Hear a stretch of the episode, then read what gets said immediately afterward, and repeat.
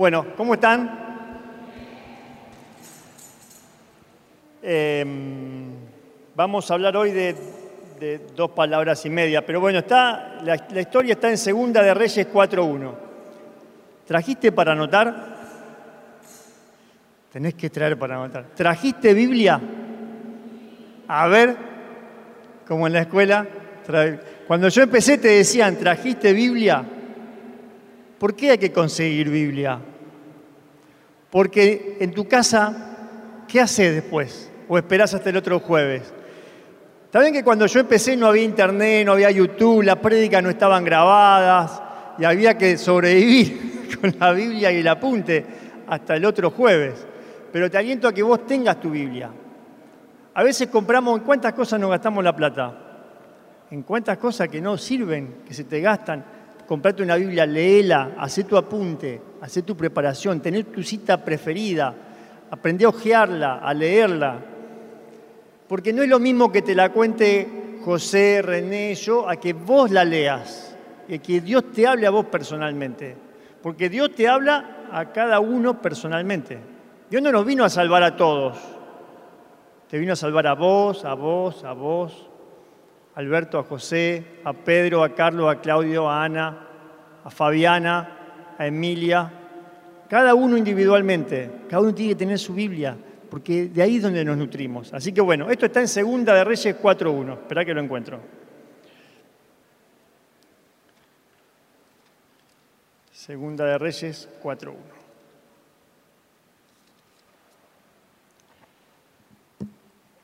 y Marcos 10:46.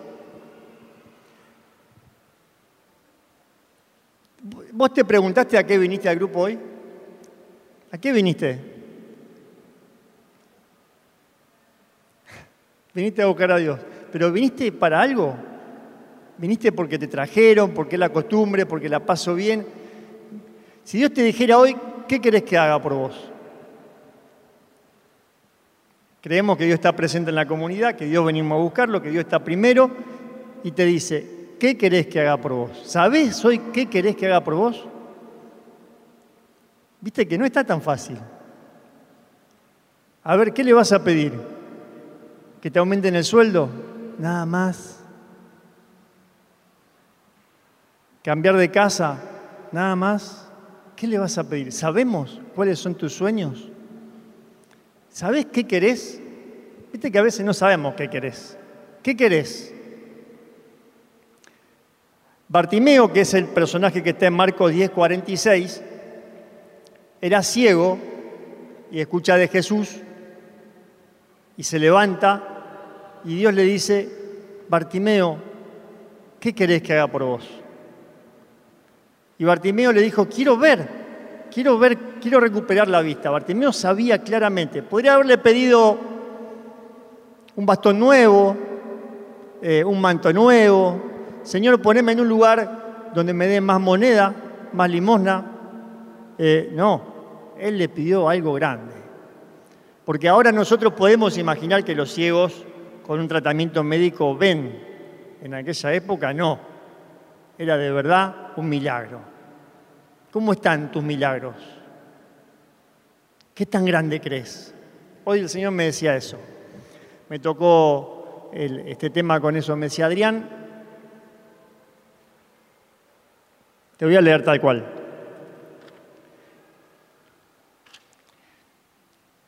Adrián, ve grande, sueña en grande, ora en grande, vive en grande. Nunca vivirás tan grande que llegues a ser demasiado grande para Dios. ¿Cuál es tu sueño? ¿Cuál es tu sueño? Bueno, va a venir media desordenada la prédica, pero viene así.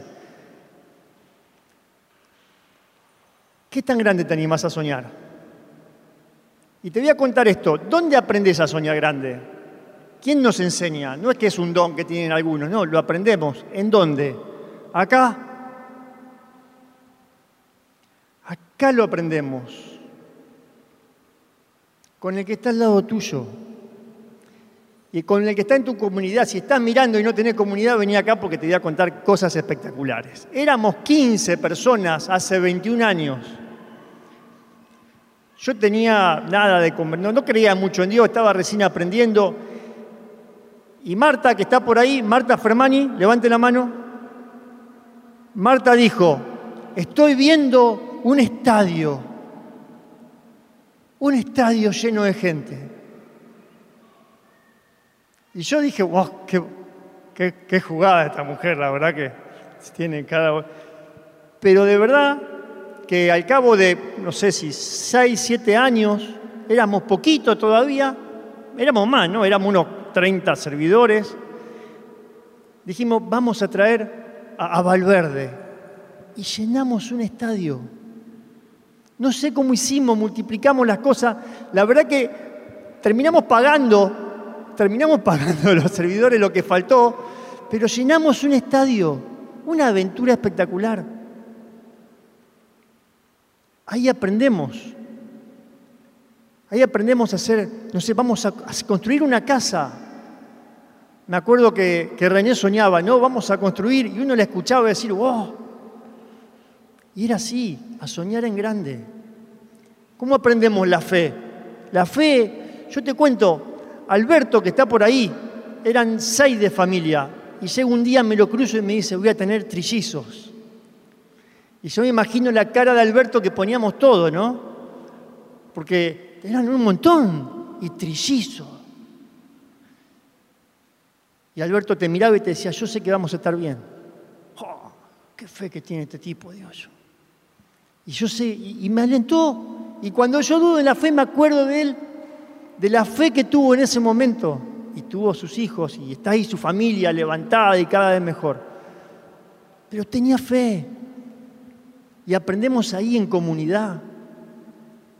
Bartimeo es el hijo de Timeo. Cuando en la Biblia aparece un nombre es porque alguien se acordaba de alguien, formaba parte de la comunidad de cristianos.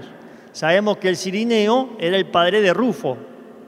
Sabemos que el ciego era el hijo de Timeo, que debe haber sido alguien de ahí. Es como si yo dijera, bueno, el hijo de Josefa, el hijo de Marta o el padre de gente que estaba en la comunidad. Por eso el ciego Bartimeo podía decir, quiero ver. En mi casa mi hijo, mi papá me cuenta que la gente se cura, se sana, la lepra se va, parece que, no hay problema. Yo quiero ver. Y aprendemos eso en la comunidad. Y presta atención porque el diablo te quiere sacar de la comunidad. El diablo te va a decir, no, porque no me saludó, porque no me vio, porque no me llamó, porque yo pienso distinto, porque no me gusta cómo predican. Hoy hablaba con un hombre que también, por no sé qué problema tiene con las palabras, que no le gusta cómo la predican o cómo la dicen, no va a una comunidad. Y va solo su esposa y él no. Él va, él ora en su casa. Y se pierde la comunidad. Jesús vivió en comunidad. Tenía sus 12, sus 70 y él estaba siempre con gente. Vivió en una familia vivió con gente. Somos valiosos en comunidad.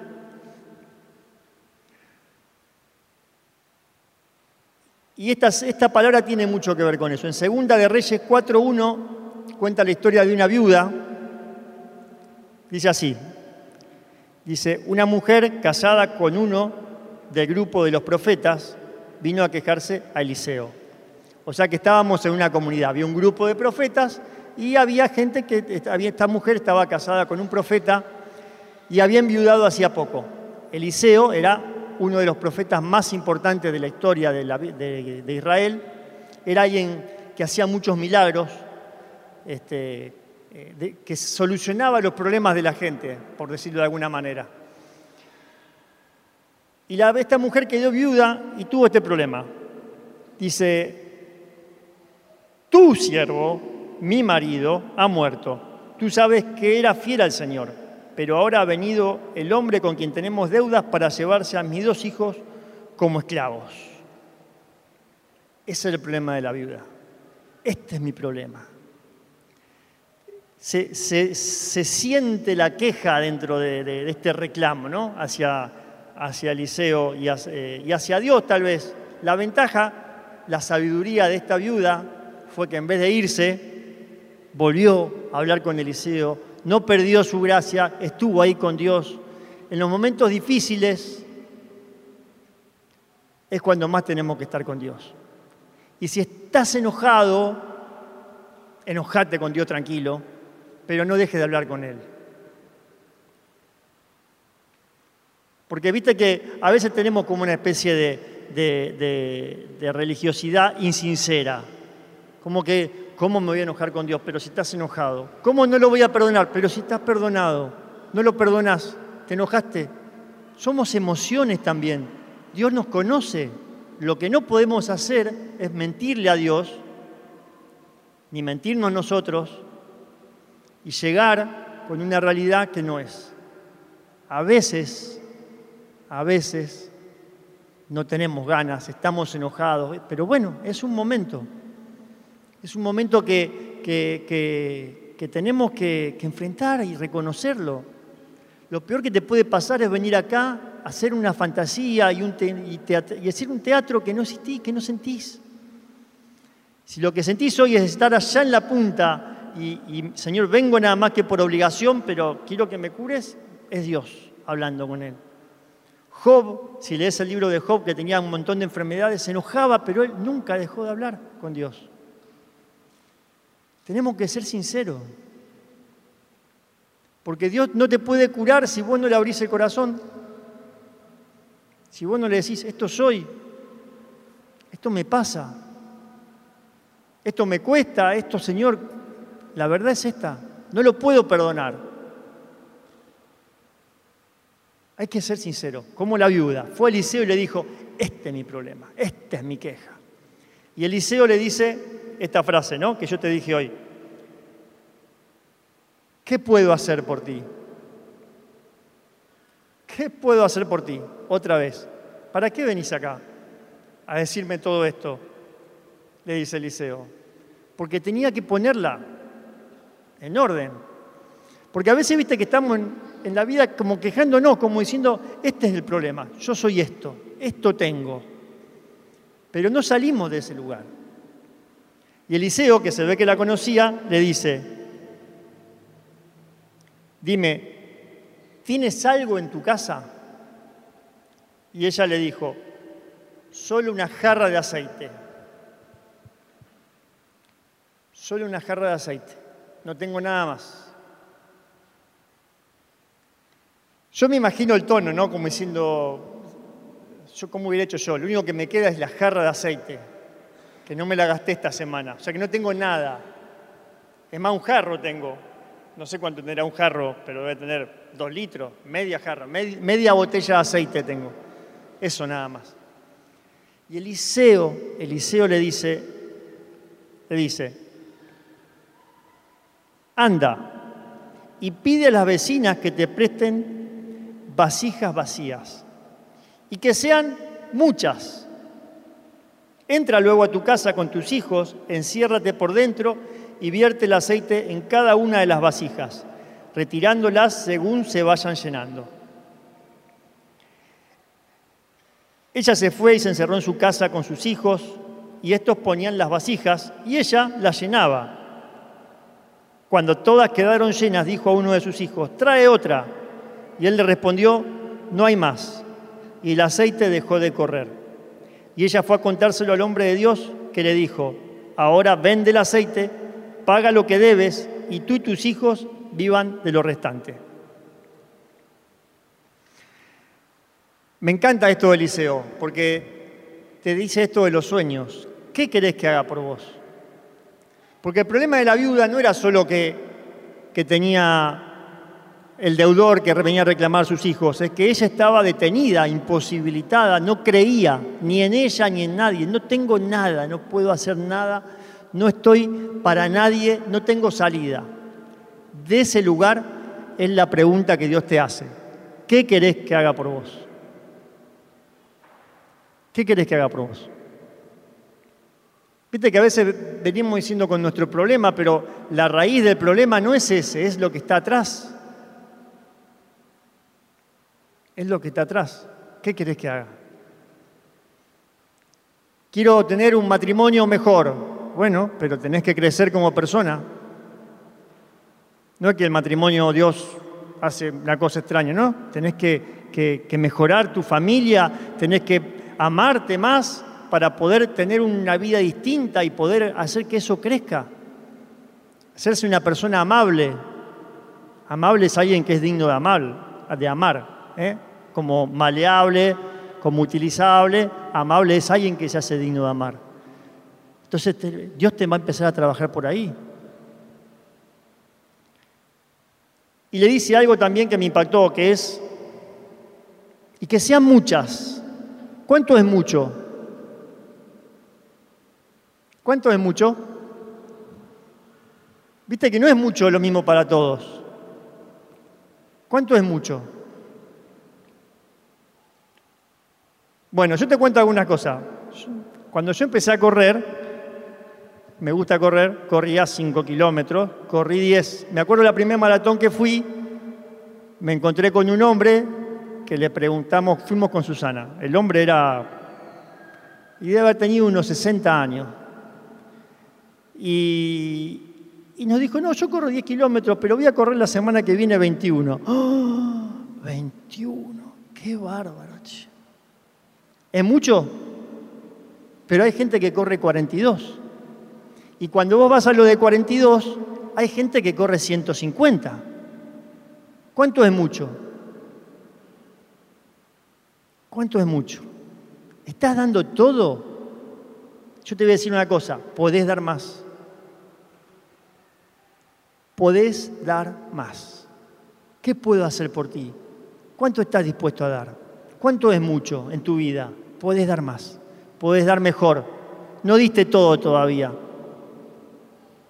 No puedo, no me sale, lo di todo. Bueno, podés dar más.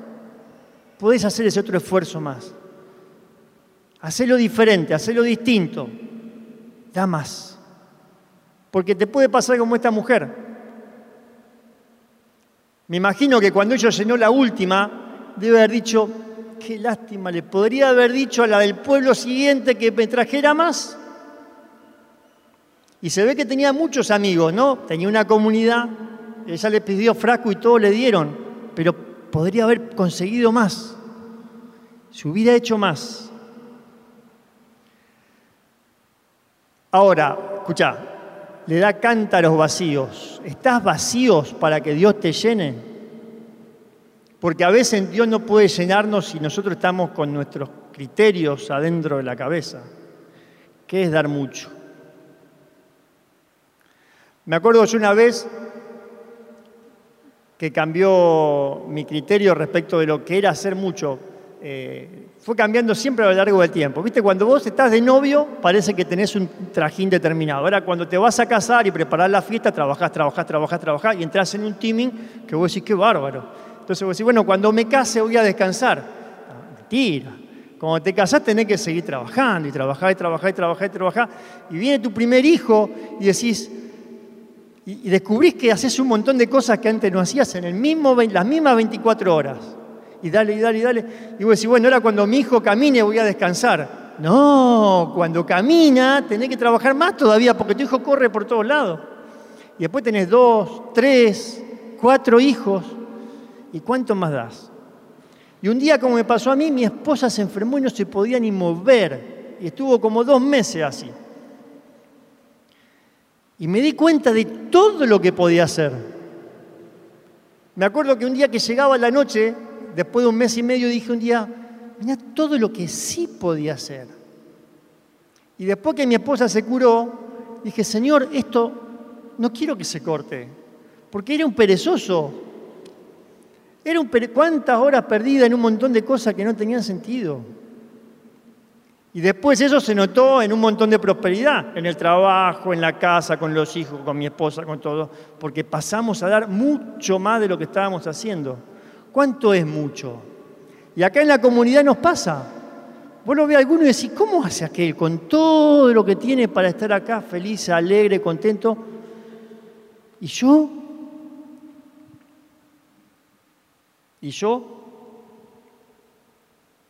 le dice otra cosa a la viuda, encerrate por dentro. Dice, cuando tengas todos los cántaros vacíos y estés preparado para tirar tus pensamientos de no puedo, de no valgo, y dejarte llenar con lo que Dios quiere, Dios le dice, Eliseo le dice, encerrate, Encerrate es no dejes entrar a nadie. Vos y tus hijos. Vos y la gente de fe, vos y el que está desesperado, vos el que está ahí jugándose la vida y nadie más. A veces dejamos entrar la mala noticia, los problemas económicos, este, que el dólar, que las dificultades. Acá estamos en Argentina, ¿no? Cuéntenme alguien alguna vez que no hubo problema. Siempre hubo problema. Cuéntenme alguna vez que el diario dijo que íbamos a estar bien el mes que viene. Nunca. Nunca el diario escuché que dijera, esto funciona. No, siempre estuvo mal. Pero hay gente que le va bien. Hay gente que no escucha eso y cree y proyecta y, funciona toda su vida, pero no está con eso metida, no es una excusa. No quiere decir que no lo preste atención, pero no son excusas. No dejo entrar eso, no, no. Eso no entra en mi cabeza.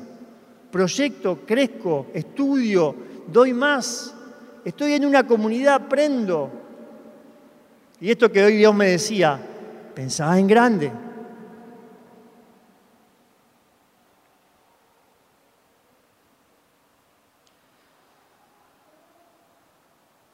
Las vasijas vacías es que Dios no puede darte un milagro si vos tenés la vasija llena. Me acuerdo un día, a mí esto me impactó, ¿no? Venía un muchacho por los talleres de liberación de miedo y, nos decía, no, yo tengo, yo tengo miedo, dice, no, no me puedo curar, porque el médico me dijo que tengo no sé qué hormona desarmada, no me puedo curar. Y yo lo alentaba y un día se enojó y vino con el certificado médico. ¿Ves? Acá está estoy enfermo. Listo, no te vas a curar nunca, porque vos tenés el certificado escrito acá en el corazón. Enfermo. Y a veces tenemos certificados distintos. Soy el burro, soy, no sé, soy adicto al alcohol, soy adicto a la pornografía, soy el gordo. No, ya está. Mentira. Vaciate de todos esos pensamientos, como esta mujer que se encerró en la habitación para que esa vasija se llenara con ese aceite que nunca se termina. ¿Qué puedo hacer por vos? Esta mujer descubrió que sí podía hacer cosas, que tenía una comunidad, que tenía un Dios, que tenía una familia que podía luchar por ella, que cuando daba no se termina. Me hace siempre acordar esto a la, multiplicación de los panes. Dios multiplica los panes cuando da. No es que hizo una bendición y cayó lluvia del cielo de panes. No, no, cuando empezó a repartir. Cuando vos das, funciona. Empezá de a poquito, no tengo trabajo, no importa, trabajo de lo que sea. Gratis, igual. Lo hago gratis porque eso produce movimiento, eso genera cosas. Lo peor que te puede pasar es estar encerrado, que no puedo, que no sale, como le pasaba a la viuda de Eliseo. Y me siento a quejarme. Dios te dice, da más. Fluí. ¿Qué tenés en tu casa? Esta pregunta también. ¿Qué tenés en tu casa? ¿Qué tenés en tu casa? ¿Qué hay? Dios no es que em, a veces cuando pedimos un milagro, eh, Dios te lo da, ¿no es cierto? A veces hay gente que pide un trabajo y milagrosamente lo llaman. Sabemos que no es tan así, porque seguro que pidió un currículum, que, que, que se relacionó de otra manera. Te voy a contar un chiste que yo lo vi pasar. Grupo de hombres. Grupo de hombres, éramos poquitos, viste que los grupos de hombres acá son poquitos, siempre juntamos con suerte 20, una, una multitud y había uno que lo habían traído, la hermana lo convenció y lo sentó ahí adelante. Y estaba el predicador predicando y profetizando y lo mira y le dice, y vas a tener trabajo la semana que viene. No, dice el hombre, no, yo no quiero. Lo pusieron en el lugar que no iba. Eso es verdad, lo vi, ¿eh? lo vi, lo conozco al hombre. Eh, pero bueno, ¿qué buscamos? Este, cuando Dios te da un trabajo es porque lo buscaste, porque te relacionaste y porque saliste, pero ¿estás capacitado para ir en pos de ese trabajo? ¿Podés darlo todo? Y si no, ¿qué tenés en tu casa? ¿Qué sabes hacer? Seguro que sabes hacer algo. Sé limpiar, sé trabajar, puedo estudiar, puedo acceder a una computadora. ¿Cuántas cosas? Vimos, a veces tenemos los testimonios, ¿no? Eh, se me ocurre ahora este muchacho que, que, que empezó con una computadora prestada, chiquitita así, y ahora tiene una productora gigante. Y empezó con lo que tenía. Empezó a hacerlo funcionar. Primero una, casa, después dos, después tres, y iremos creciendo. Pero lo que tenés ahí es importante. Yo solo sé cantar, no sé. Eh, ¿Qué es lo que podés hacer? Siempre algo podés hacer. Y mientras des más por los demás, ahí vas a tener una bendición. Pero no, no es que no tenés nada. Dios tiene cosas para vos. Esta mujer tenía solo un frasco de aceite. Damos, creemos, porque siempre podría haber dicho, no, el aceite, tengo solo un frasco de aceite, ¿cómo voy a echar aceite? En la primera se va a terminar. Podría haber dicho eso. ¿Para qué voy a pedir 20 si cuando yo eche el aceite así se va a terminar? Este Eliseo está, muy, está loco. ¿Cómo voy a echar el aceite así? Y se va, y va a funcionar. podemos no creer, Está la alternativa de decir, esto no va a pasar. Tené cuidado. Porque si vos decís que no va a pasar, no va a pasar. Ahora, sí va a pasar. ¿Es fácil ese momento? A veces no. A veces tenés que morder con uñas y dientes el sí se va a salvar, sí voy a poder, sí voy a tener, sí voy a salir adelante, sí voy a sacar los miedos. A veces me acordaba hoy de Mayre Matías luchando contra el diagnóstico médico, te llega el médico y te dice, tiene esto. Uh, no tiene. Me acuerdo, me acuerdo hace unos años atrás, Santiago, el más chico de mis hijos, eh, fuimos al oculista y porque no veía de la escuela y nos sentamos. Yo usé anteojos, casi toda mi vida, ahora de grande me operé, ¿no? Pero siempre usé anteojos. Y lo acompañé a Santiago y, la oftalmóloga, viste que le empieza a poner los cristales y no veía con ninguno. Y a mí te digo que el corazón se me partió. Y la oftalmóloga, su primer diagnóstico fue, mirá, a esta edad probablemente no recupere la vista. Qué momento. Y encima, encima, Santiago, que tenía seis años, me mira y me dice, ¿qué dice la señora? Y le dije ahí adelante, la señora está equivocada porque vos vas a ver. No se lo dije así, ¿eh? Pará, pará, porque no se lo dije así. Tenía un nudo acogotado acá. Le dije, la señora dice que está equivocada, que vos vas a ver porque yo sabía los, anteojos y sabía las dificultades y ese no era la palabra que podía quedar ni en mi mente ni en la de mi hijo. Y salimos de ese lugar y subimos al auto y le dije a Santiago, te voy a decir una cosa, vos tenés un corazón de león y cualquier dificultad que tengamos la vas a poder enfrentar. Así que no sé cómo están las cosas en tu vida y no sé hoy a qué viniste hoy acá. Si Dios te dice, ¿a qué viniste? ¿Qué viniste a buscar? ¿Quién quiere un milagro hoy? Yo quiero un milagro. El milagro, Dios te dice esto esta noche, ¿qué tenés en tu casa? ¿Qué tenés en tu corazón? ¿Qué tenés en tu vida? Hacelo funcionar. No dejes que, como esta mujer, encerrate en, tu corazón y créele solo a Dios y hacer funcionar el aceite. A veces no es que te va a venir un río, es una botella. Vacíate de algo y en la medida que te vacías el aceite se va llenando y te vas preparando para el que viene nuevo. Prepárate, prepara tu vida. Vamos a ponernos de pie.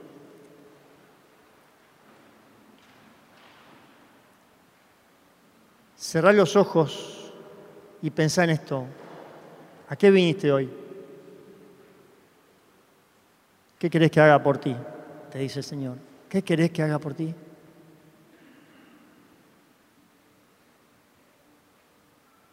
¿Quién quiere vivir la alegría duradera? ¿Quién quiere vivir largos días de felicidad?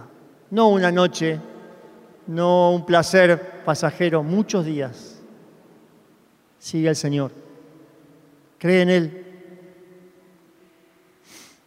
Esfuérzate más, esfuérzate mucho, mucho.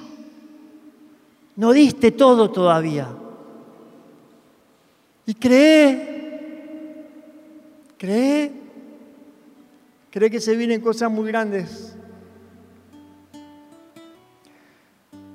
El lugar donde estás hoy te queda chico. Hoy vas a irte de acá más grande. Te vas a sentir incómodo cuando vuelvas porque no entras más. Puedo dar mucho más. Porque Dios va a estar bendiciendo, ese aceite va a correr y va a correr en la medida en que vos vacíes tu corazón y tu, tu mente de lo no puedo, de no me sale, del hice todo lo posible, de lo que dice el médico, el abogado, de lo que dice la televisión, de lo que te dijeron de chiquito, de lo que te dice tu mente, que no vas a poder, que no vas a salir, que no vas a cambiar. Mentira. Dios te dice, tranquilo, trabaja, esforzate, confía, porque el aceite no se va a terminar mientras vos te vacíes y dejes que Dios lo llene. Dios no te va a dejar solo, pero necesita que vos te vacíes, que consigas más tinajas. Señor, quiero, quiero más para que vos me llenes. Buscar más de tu presencia. No importa la edad, tenemos mucho más por delante. Dios tiene lo mejor todavía para darte. Ven grande, sueña grande, ora en grande y vive grande, porque no le vas a ganar a Dios en el sueño que tiene para tu vida. Dios tiene un sueño más grande. Hijos llenos de Dios, nietos llenos de Dios, una estirpe nueva, un nombre nuevo. Pero necesita que te muevas que te metas adentro y que sacudas tu vida y que te llenes de la presencia de Dios. Vamos a orar, si querés. Levanta tu mano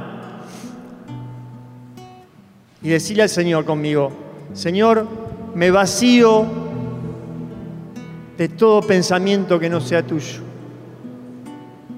Hoy quiero tu aceite.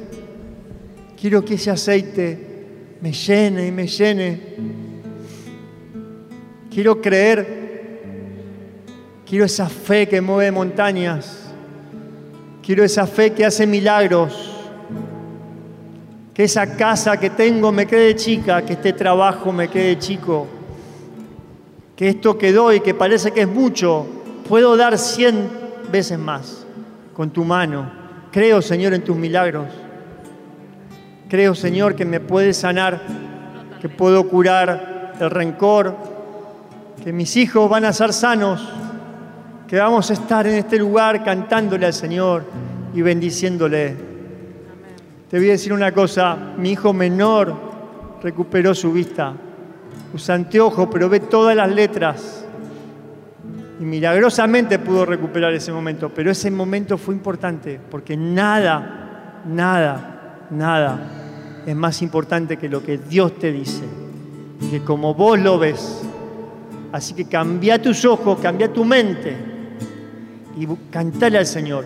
Cantale con toda tu fuerza. Si nunca cantaste, este es el momento de empezar por hacer algo nuevo.